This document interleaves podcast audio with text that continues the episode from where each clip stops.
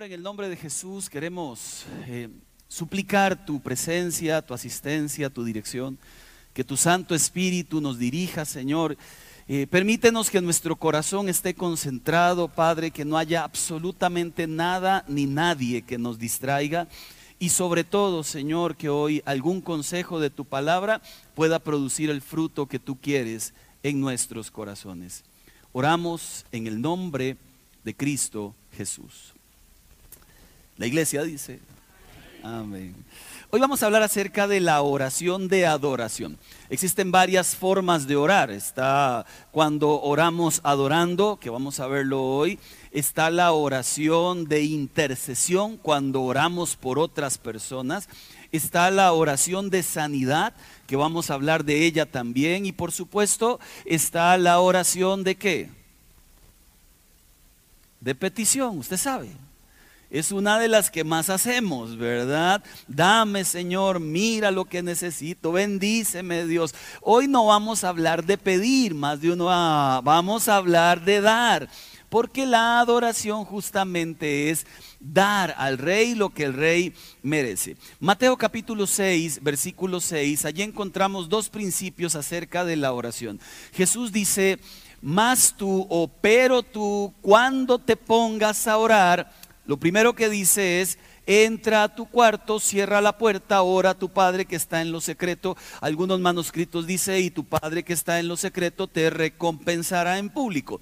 Mire que esto tiene dos lecciones importantes. La primera, Jesús asume que usted y yo oramos. Él lo asume. No está diciendo vayan a orar. Lo que está diciendo es cuando lo hagan, oren de esta manera. Ya asume que estamos orando, porque no existe cristianismo sin oración. No existe cristianos que oren una vez a la semana cuando el pastor dice, vamos a orar. El creyente ora y ora todos los días. En eso está la relación con el Padre. Y además, Él lo asume, asume que oramos. Lo segundo que nos dice es, ora en tu cuarto. Habla de busque un lugar privado, de intimidad, a solas con Dios, donde todos los ruidos del día cotidiano no le abrumen y pueda usted concentrarse cuando está orando al Padre. No habla específicamente de un cuarto.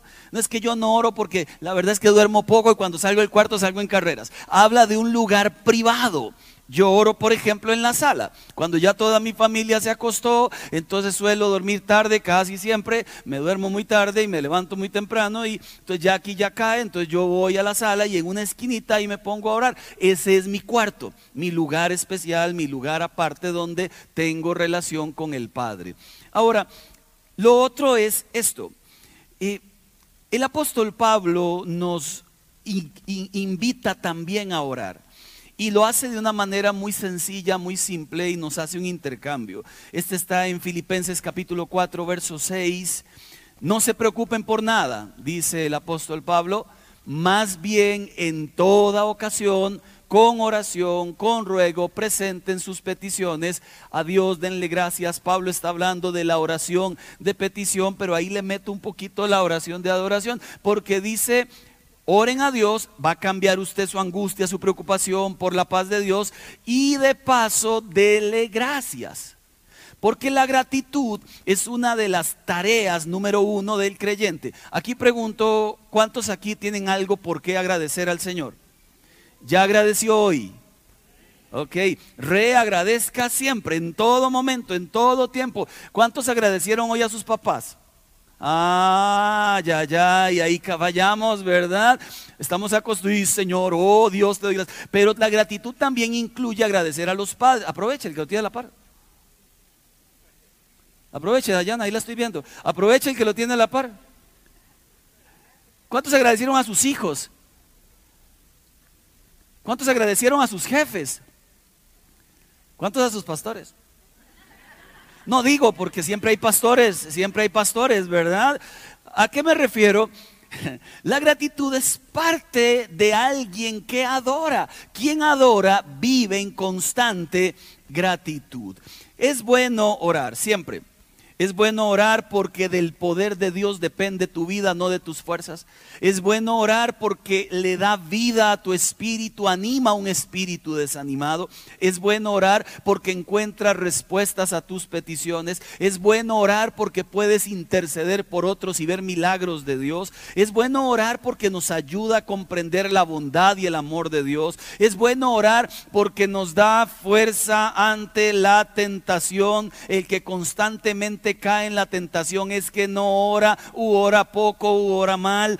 Es bueno orar porque si en la vida cotidiana un niño necesita a su padre terrenal para estar completo, cuanto más nosotros necesitamos a nuestro Padre celestial. Es bueno orar en realidad porque no necesariamente cambiamos las cosas pero sí cambiamos nosotros. Cuando usted ore, no ore tanto por Señor, cambia todo alrededor de mí. Ora a Dios por cámbiame a mí, Señor.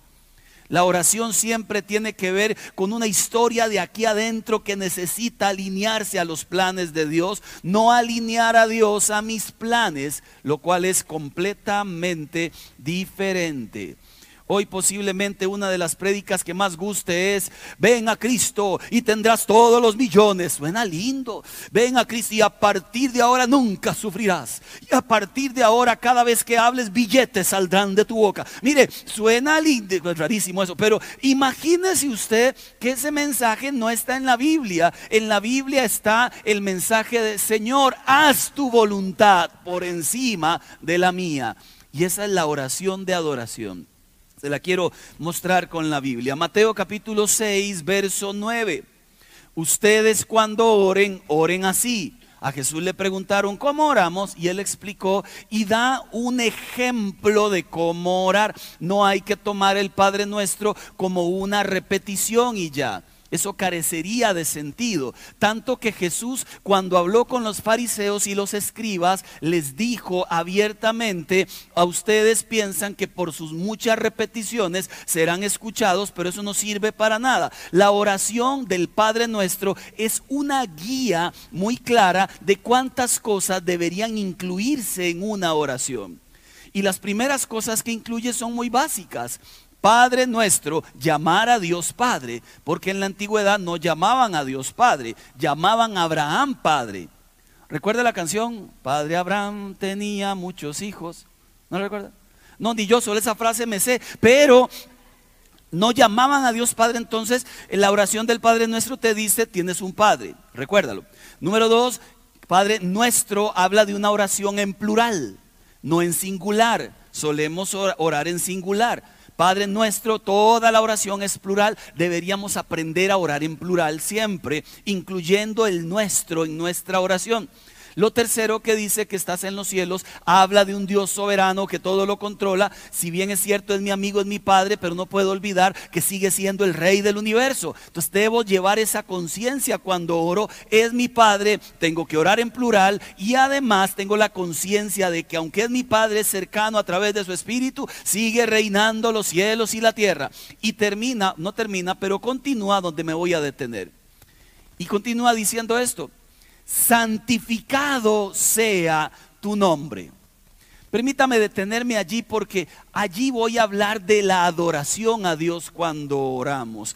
¿Qué significa santificado sea tu nombre?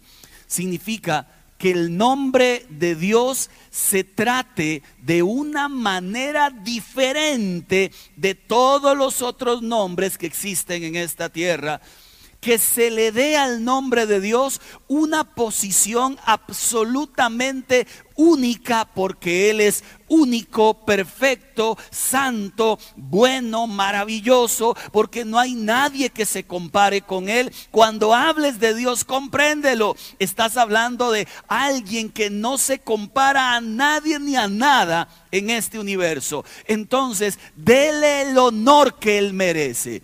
Eso significa santificado sea tu nombre. En pocas palabras hay una gran diferencia entre honrar y deshonrar. ¿verdad? Cuando honramos el nombre de Dios, le damos el lugar correcto a Dios. Cuando deshonramos el nombre de Dios, hacemos chistes de Dios. Tomamos el nombre de Dios en vano, jugamos con el nombre de Dios. Cuidado, una de las tareas número uno que debemos enseñar en familia es el temor de Dios. Si los padres lo viven, los hijos vivirán ese temor de Dios. Y el temor de Dios empieza por, Señor, santificado sea tu nombre. Que tu nombre reciba la gloria que Él merece. Preste atención. Hoy las series están llenas de mensajes ya no subliminales, sino expuestos. Estaba viendo una serie que era mi favorita hasta ese momento, porque en la serie que me gusta mucho, me gustaba, ahora me cae mal que hagan cosas como esas, uno de los personajes le dice al otro, hoy es el día de tu redención, porque había cometido algo grave. Esta persona llega asustada, como el día de mi redención? Sí, tienes que redimirte ante Jesús y lo estás viendo. Y yo me pregunto, ¿qué necesidad? ¿Qué necesidad de hacer una tontera como esas? ¿Qué necesidad? ¿Y qué necesidad tengo yo de estar viendo algo como eso? Eso ofende al Dios que yo tengo. Y yo no calzo en un programa así.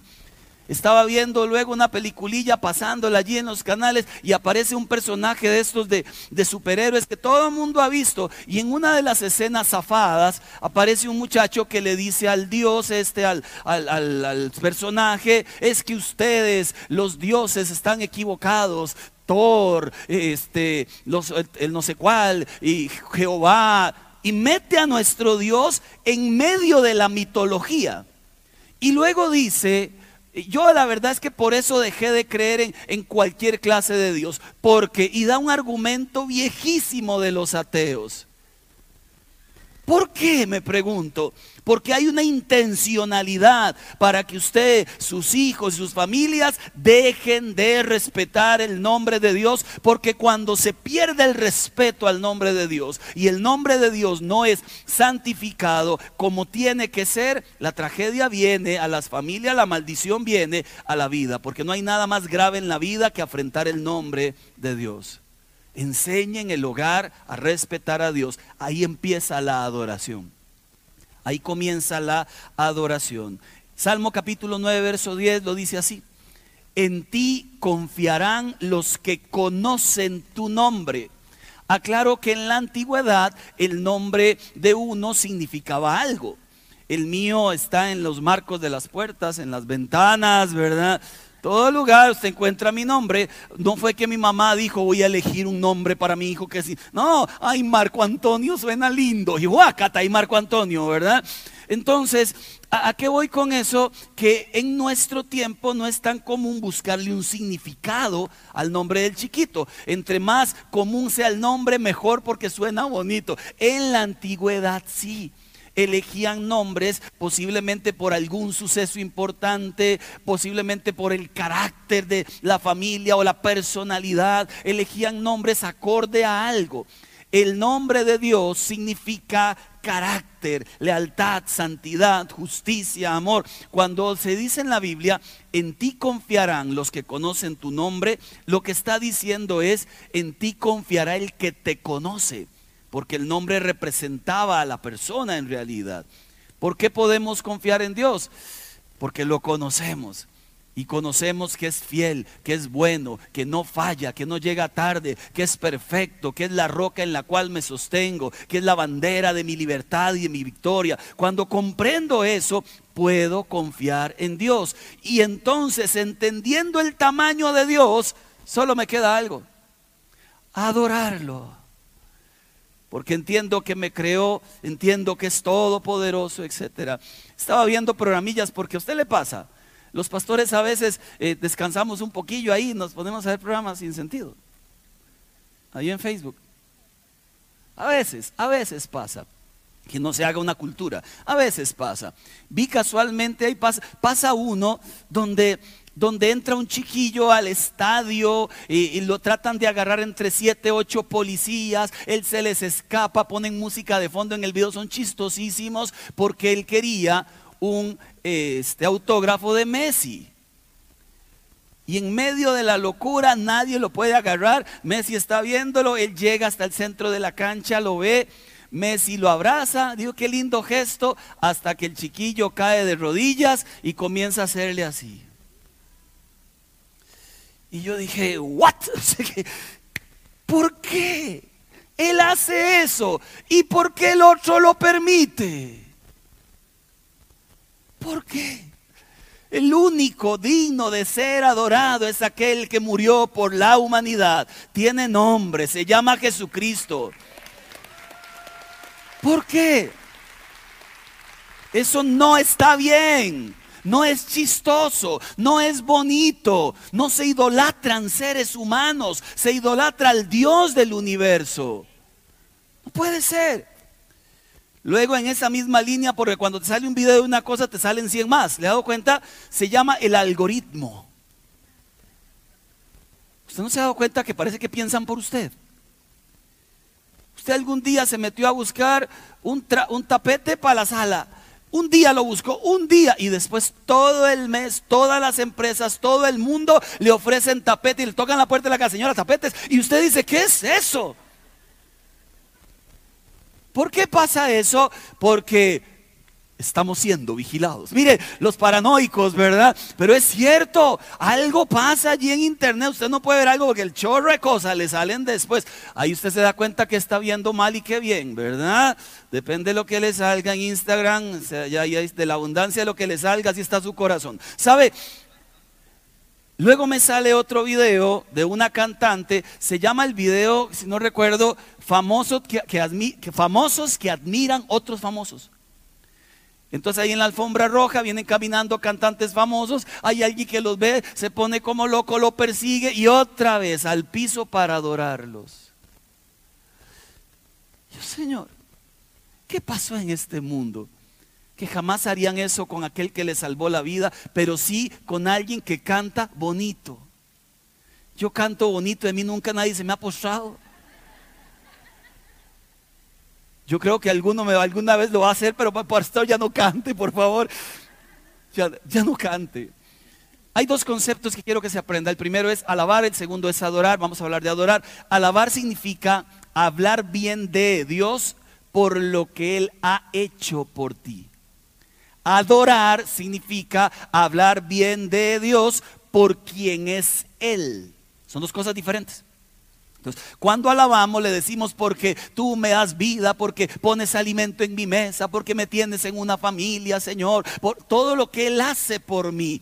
Pero cuando hablamos de adorar es lo que Él es.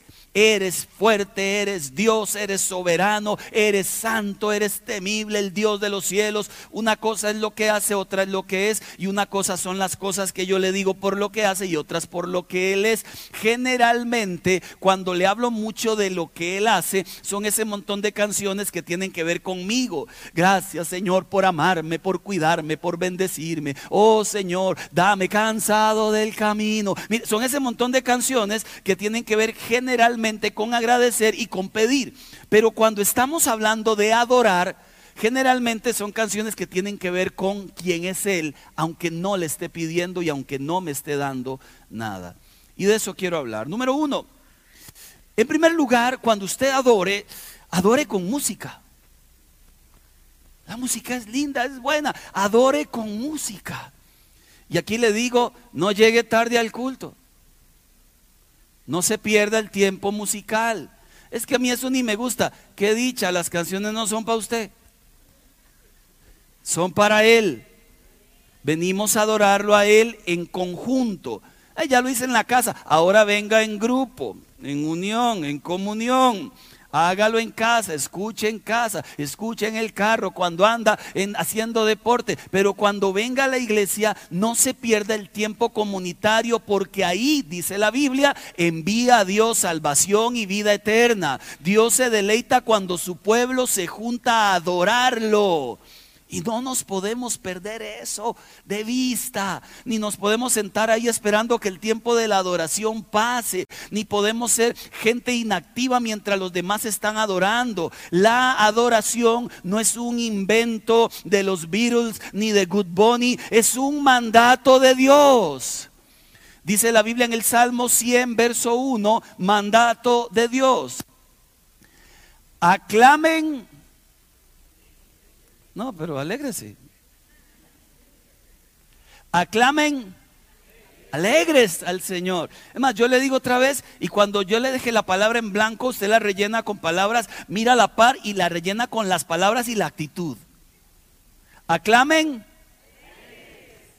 al Señor, habitantes de todo de Zampa. Adoren al Señor con...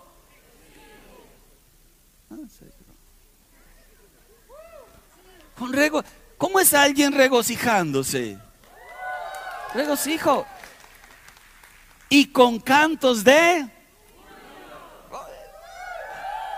Esa debería ser la iglesia viva, emocionada, contenta, hace fiesta porque ya es libre del pecado, porque tiene Salvador, porque tiene vida eterna, porque tiene casa celestial, porque ya sus pecados fueron lanzados al fondo del mar. Hace fiesta cada vez que está delante de Dios.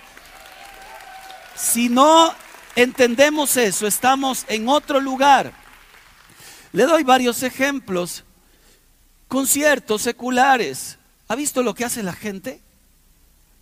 tienen júbilo, tienen alegría y tienen gozo. Sí la tienen y gritan y prendas íntimas vuelan y, palabras vuelan y mire y se quedan roncos y pueden pagar 80 mil colones para ir a ver a un tipo que usted no sabe qué va a pasar con su vida, que usted no, mire, y uno dice, ¿qué pasa con la gente? Van al estadio, metes a prisa un gol como siempre y gritan y se desarman pegando gritos y se agarran, se abrazan con el vecino que no saben ni quién es. Esa es la vida, la gente disfruta las cosas en la vida. ¿Y nosotros por qué venimos a la iglesia y nos amargamos? ¿Cómo que el que grita allá no puede gritar acá? ¿Cómo que el que baila allá y se alegra no puede hacerlo acá? ¿Cómo el que sale ahí pasas a las 4 de la mañana pegando y moviendo el esqueleto? Pero vienen aquí, ahí no es la casa del Señor, aleluya. Dios te manda a que lo alabes y adores con todo. Si no, ¿para qué? Dice Lucas capítulo 2, verso 13, de repente apareció una multitud de ángeles del cielo, ángeles del cielo, que alababan a Dios y decían, gloria a Dios en las alturas, en la tierra, paz a los hombres de buena voluntad. ¿Cómo es posible que los ángeles adoren y alaben y ellos no fueron salvados por Jesús? Usted sí. Usted está con un una doble bendición que los ángeles, porque usted lo rescató el Hijo de Dios. Ellos no, ellos están en el cielo desde que los crearon, pero usted fue rescatado por amor. Usted y yo deberíamos adorar con todo el alma, todas las veces. Yo, le, invito a que, en serio, y esto es un asunto eh, muy claro de la vida, en casa elija qué escuchar, elija, elija, elija qué cantar. Elija qué mete a su mente, a su corazón, a sus pensamientos. Elíjalo. Eso se elige. Elíjalo. Yo le animaría a que siempre escuche música que anime su corazón y que adore el nombre de Dios. Elija la música sana, buena que le dé a usted sabiduría a su alma, no que le vaya corrompiendo las emociones y el alma, porque la música, según los psicólogos, desarrolla la imaginación, la creatividad, la memoria, reduce el estrés, la ansiedad, activa los circuitos de recompensa del cerebro, cambia el estado de ánimo según su letra y su género. Hay gente que escuchando música romántica se deprime. Es que no es lo mismo, no es lo mismo decir a Dios, Dios imparable, Dios invencible, inigualable. Eres, mire, no es lo mismo que decir aquel viejo motel trae el recuerdo el día en que te hice mujer. Tú te negabas yo insistiendo. Mire, no es lo mismo. ¿Qué metemos a la mente? ¿Qué metemos al corazón? No es lo mismo. Allá usted, algún día Dios dijo, hoy te pongo ante la vida y la muerte, escoge pues la vida. Hay gente que dice, a mí me da lo mismo, que le dé lo mismo, no es lo mismo. Hay cosas que bendicen, cosas que no bendicen. No toda la música es mala, por supuesto, pero hay música que no bendice. Cuidado, y usted tiene que elegir. Si usted quiere vivir una vida para Dios, elija lo que honra a Dios, lo que bendice a Dios y lo que va a bendecir su alma, su vida. Yo un día le conté que me convertí al Señor extrañamente en zapote, escuchando la canción Satanás vencido estás en el nombre de Jesús. No fue así como renuévame, Señor Jesús, no fue esa. No sé cuántos bichos habían en mí, pero lo único que sé es que esa canción me ministró. No sé por qué, pero me ministró. Cuando usted venga a la presencia de Dios en su casa, donde quiera que vaya, y quiera adorar con música, adore con todo el corazón. Tengo dos señoras. Una vive al frente, una vive al lado. La de al lado se ve que le gusta mucho la música. Yo tengo la bolita que me sube y me da grito, la canta y la música se mete en la casa porque está es vecina, está pegada y tiene el derecho, ¿no es cierto? A gritos canta. Uno ya, que yo nos reímos diciendo, eh, la señora disfruta ahí, ¿verdad? Qué bueno. Al frente de casa, como a 80 metros, hay una muchacha que siempre con un piano canta canciones cristianas. Miren qué, qué vacilón, ¿verdad? Porque está acá y acá y se escucha hasta mi casa. A ella no le preocupa quién la escuche. Ella sabe que está adorando al Dios del universo. Como a la otra tampoco le preocupa quién la escuche. A veces nosotros, ay, no es que qué van a pensar. ¿Qué va a pensar Dios cuando usted le adora con todo el corazón? Eso es lo que importa al final de cuentas. Y al final, para que sepa, vamos a adorar a Dios.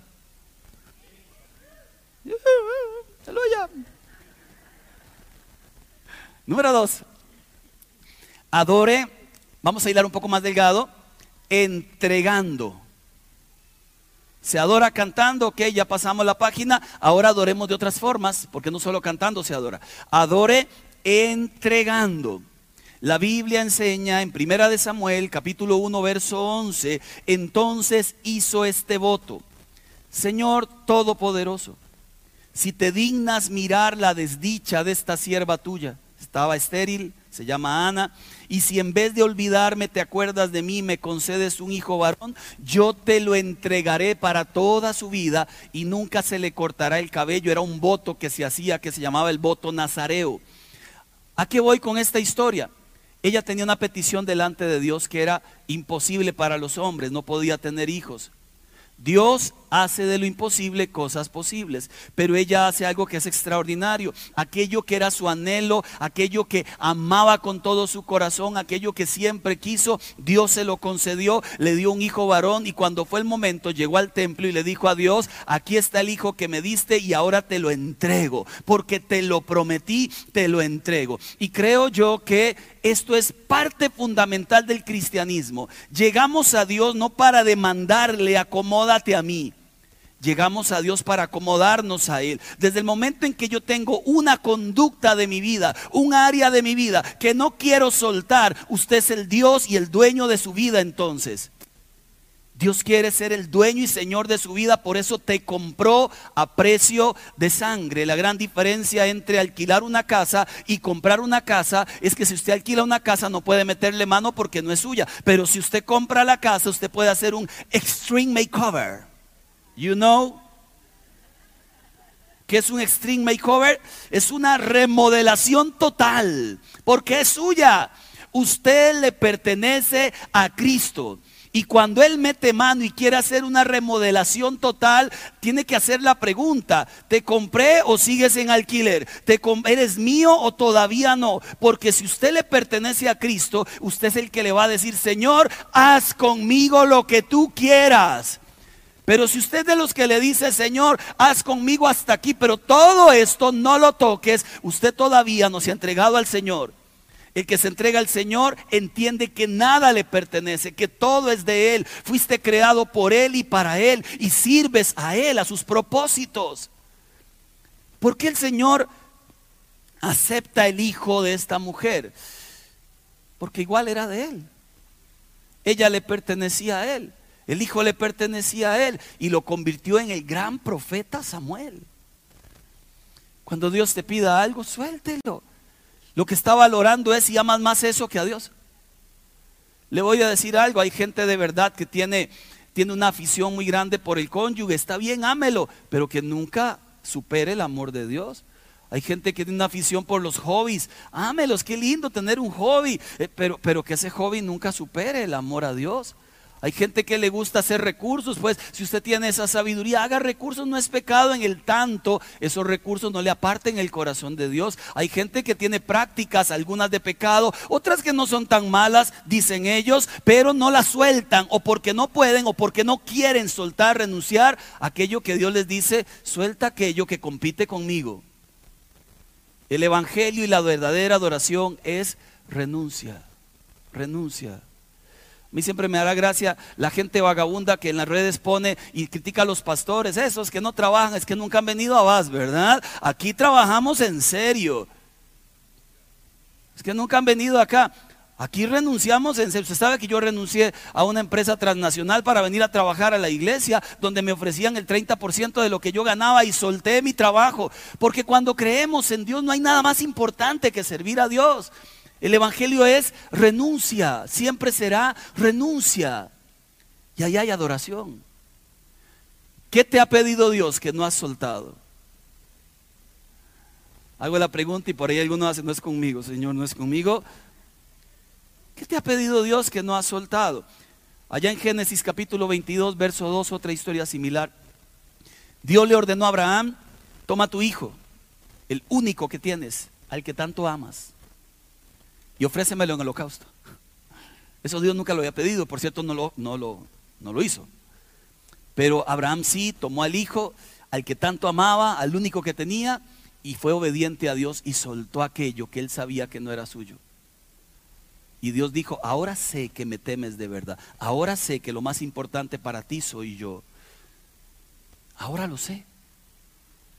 ¿Sabe? Alguna vez le conté que cuando estuve en la otra iglesia, el pastor un día tuvo una visión, sueño, dolor de estómago, algo le pasó, pero me dijo, eh, siento que ya no tienes que estar aquí pastoreando a los jóvenes. Siete años, siete años de pastor de jóvenes.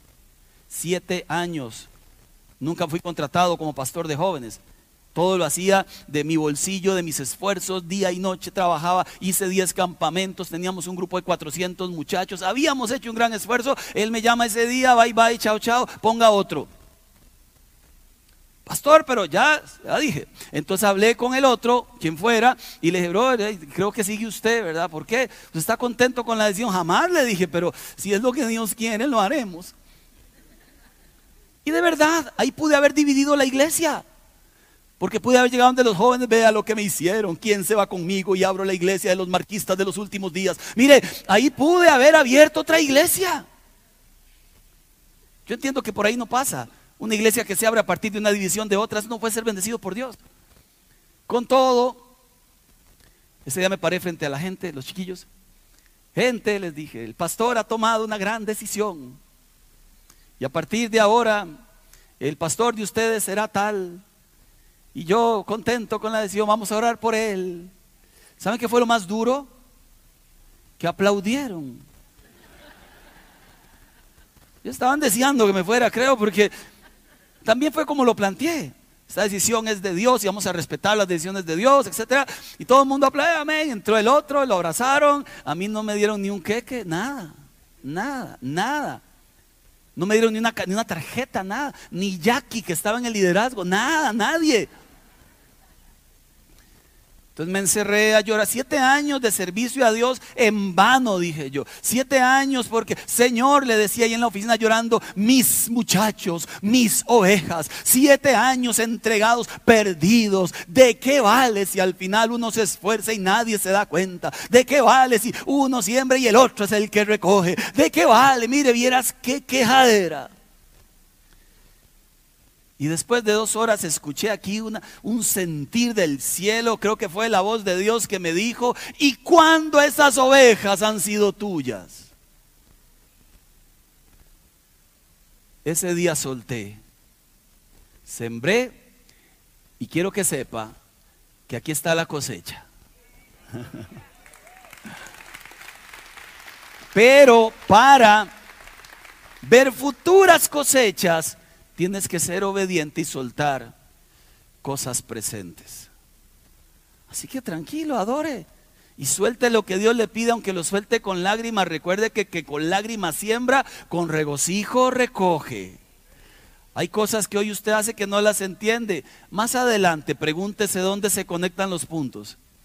Tarde que temprano, todo lo que Dios te permitió vivir o soltar, tiene en el futuro una historia extraordinaria. Suelte, con clines en mano, pero suelte. Tres. Voy terminando con el punto dos y ya empiezo el tres. Adore escuchando palabra. Dice Juan capítulo 8, verso 30, mientras aún hablaba, muchos creyeron en él. ¿No le llama la atención que no diga todos? A mí me llama la atención que el versículo no diga, y mientras Jesús hablaba, todos creyeron. ¿Por qué muchos y no todos? Nunca aparece todos. Allá en Hechos 4:4 también muchos de los que oyeron el mensaje de Pedro, el número de estos contando a los hombres llegaba a cinco mil. Dice muchos otra vez, nunca dice todos. ¿Por qué? Porque no son todos los que tienen hambre de escuchar palabra de Dios. Son muchos los que les gusta la religión. Voy a la iglesia, escucho un poquito, canto un poquito, algo agarré y salgo para casa, ¿verdad? Ya cumplí. Check. Amo a Dios. Falso. La persona que adora a Dios con la palabra, la lee en casa. Y cuando la lee en casa, mire, allí clama a Dios, Señor, háblame, porque tiene una expectativa de su palabra. Como cuando uno va al estadio. Si a uno le gusta el fútbol, uno va no a ver perder al equipo. ¿A qué va uno? A verlo ganar. Y uno lleva la expectativa y dice, espero que gane. Otro le dicen a uno, cuidado gato negro, porque usted nunca va y si usted va y pierde fue su culpa. Las creyencerías de nosotros los ticos, ¿verdad? Pero Así funciona. Uno va a la universidad con la expectativa de sacar el título. Uno hace un trabajo con la expectativa de que alguien lo compre. Uno tiene una empresa con la expectativa de que funcione. Uno escucha palabra con la expectativa de que algo aquí adentro produzca un cambio aquí. Que yo tenga una respuesta a lo que Dios me está diciendo. Hay una expectativa en la palabra. Y eso lo hacen los adoradores de verdad. Entran al cuarto, cierran la puerta y allí le dicen a Dios, háblame Señor. Algo de esto tiene que transformar mi vida. Y leen la Biblia y llegan a la iglesia y escuchan la palabra y Señor, de aquí tengo que salir con algo. Definitivamente y muchas palabras que usted va a leer las puede orar como si fueran oraciones suyas. Hay muchos salmos que me encantan y cuando estoy orando los oro y digo, Señor, hago mía las palabras del salmista cuando dijo, Señor, aunque esté rodeado por un montón, tú me librarás. Señor, mire, hago mías esas palabras y ahí oro la palabra de Dios.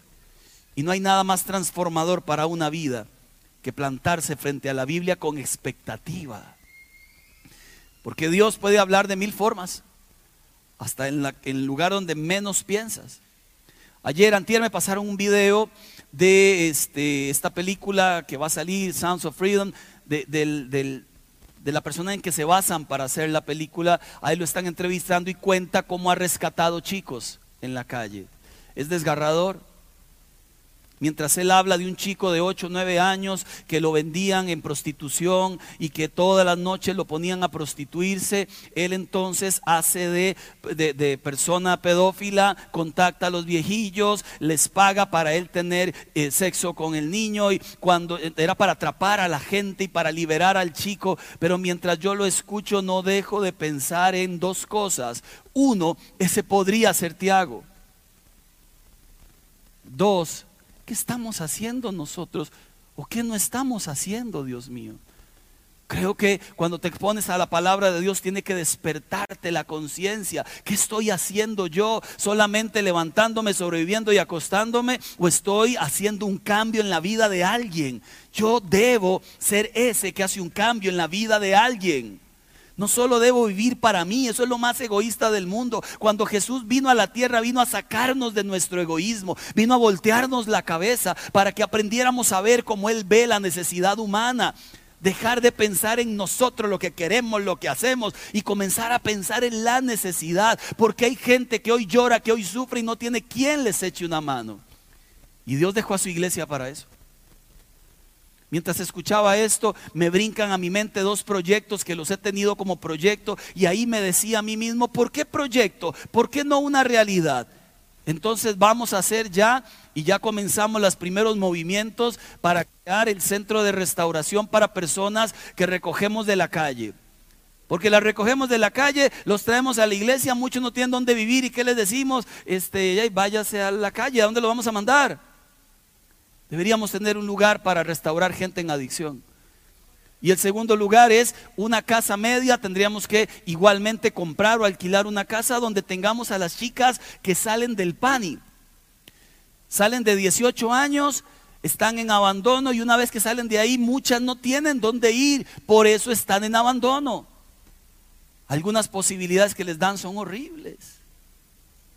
Qué lindo tener un lugar donde puedan crecer, estudiar, donde puedan comer, donde puedan recibir espiritualidad, donde doctores de la iglesia las puedan atender. Qué lindo saber y donde aquí las casamos. Mire, qué lindo saber de verdad que la iglesia trabaja en cosas como estas, pero hay que invertir, hay que comprar la casa, que comprar la comida, hay que invertir en gente, hay que llevar terapistas, hay que llevar programas espirituales, hay que ayudarles a conseguir trabajo. Es un trabajo de iglesia, ¿no le parece? La palabra tiene que despertarnos a la acción. Si solo me despierta a pensar en mí mismo, no estoy leyendo la palabra de Dios. Estoy leyendo el librito de mi éxito personal. La palabra tiene que despertarnos a la acción. Este miércoles ya tenemos la primera reunión para trazar las líneas de cuándo comenzamos a hacer esto, porque urge, urge. No hemos comprado allá y por ahora no. Vamos a invertir en los proyectos del reino de los cielos, para que sepa. Y cuatro, Adore con música, adore entregando aquello que Dios te pide, lo que sea. Adore, ¿cuál es la tercera? No, la tercera. Escuchando palabra. Y número cuatro, en todo tiempo. Dice el Salmo 34.1, léalo conmigo, porfa. Bendeciré al Señor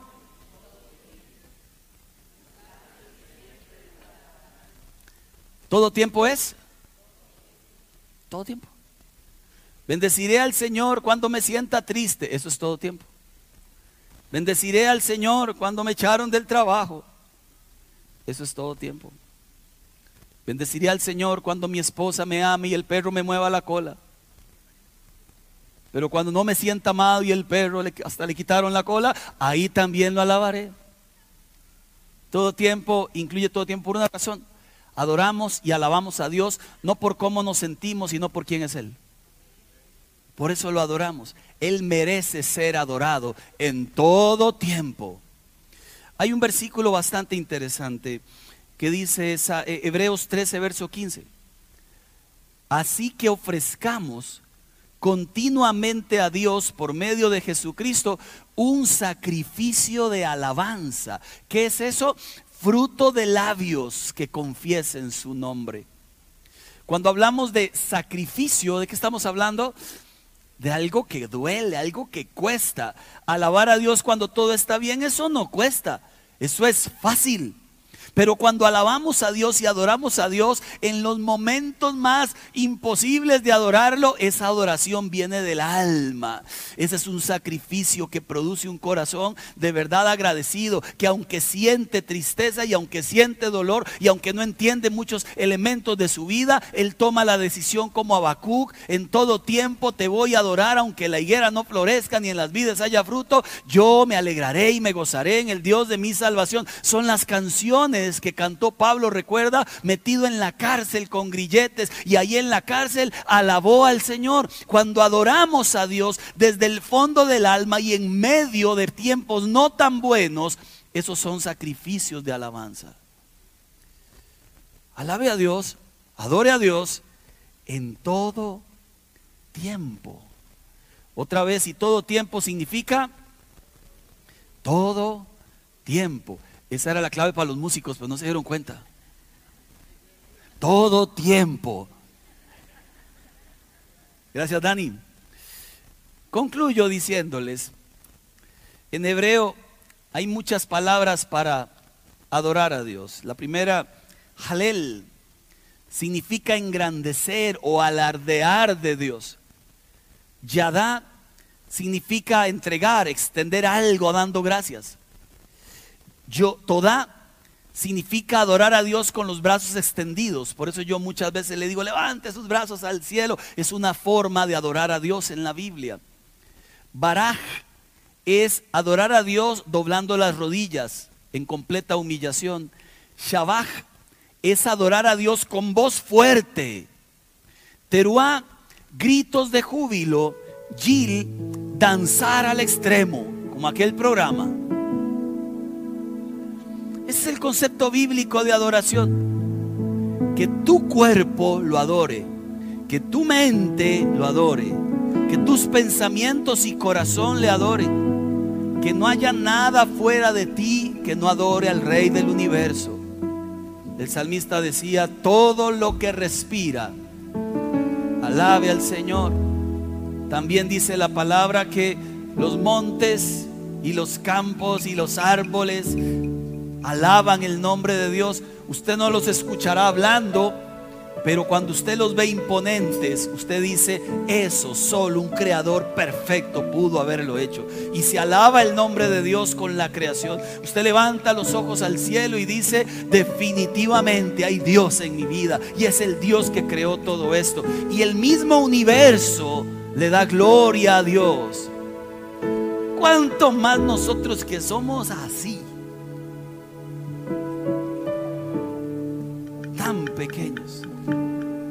¿Quién podría alardear de su grandeza personal cuando somos así? Es que a veces nos olvidamos de nuestra naturaleza, nos llenamos de este orgullo social, de aquello que nos da prestigio. Eso no sirve para nada, para nada. Todas las glorias de este mundo son nada para Dios. Cuando nos damos cuenta de quién es Él y quién soy yo, no queda otra que reverenciar su nombre y adorarlo. Yo quisiera que ahorita practiquemos adoración con música. Porque todas las demás las practicará usted cuando salga de aquí. ¿Verdad? Bueno, puede ser también entregando alegría, emoción, paz. Puede ser también con la palabra porque ya escuchó, vamos a ver qué hace. Puede ser en todo tiempo porque posiblemente algunos no estén tan cómodos hoy por lo que estén viviendo. Con mucho más razón, adore al Señor. No se trata de tus circunstancias, se trata del poder de Dios en medio de tus circunstancias. ¿Puede ponerse de pie, por favor, iglesia? Mire, ya prediqué y la otra parte no la hago yo. Se llama el Espíritu Santo que convence. La parte 1 la hago yo. La parte 2 la hace el Espíritu. Yo le animo antes de repartir la cena, si quiere se acomoda, pero todavía no la repartan. Eh, yo le animo a que use sus manos, use su voz, pero conecte su mente ahorita con todo su ser y que no haya una pizca de su vida que no adore el nombre del Señor. ¿Le parece?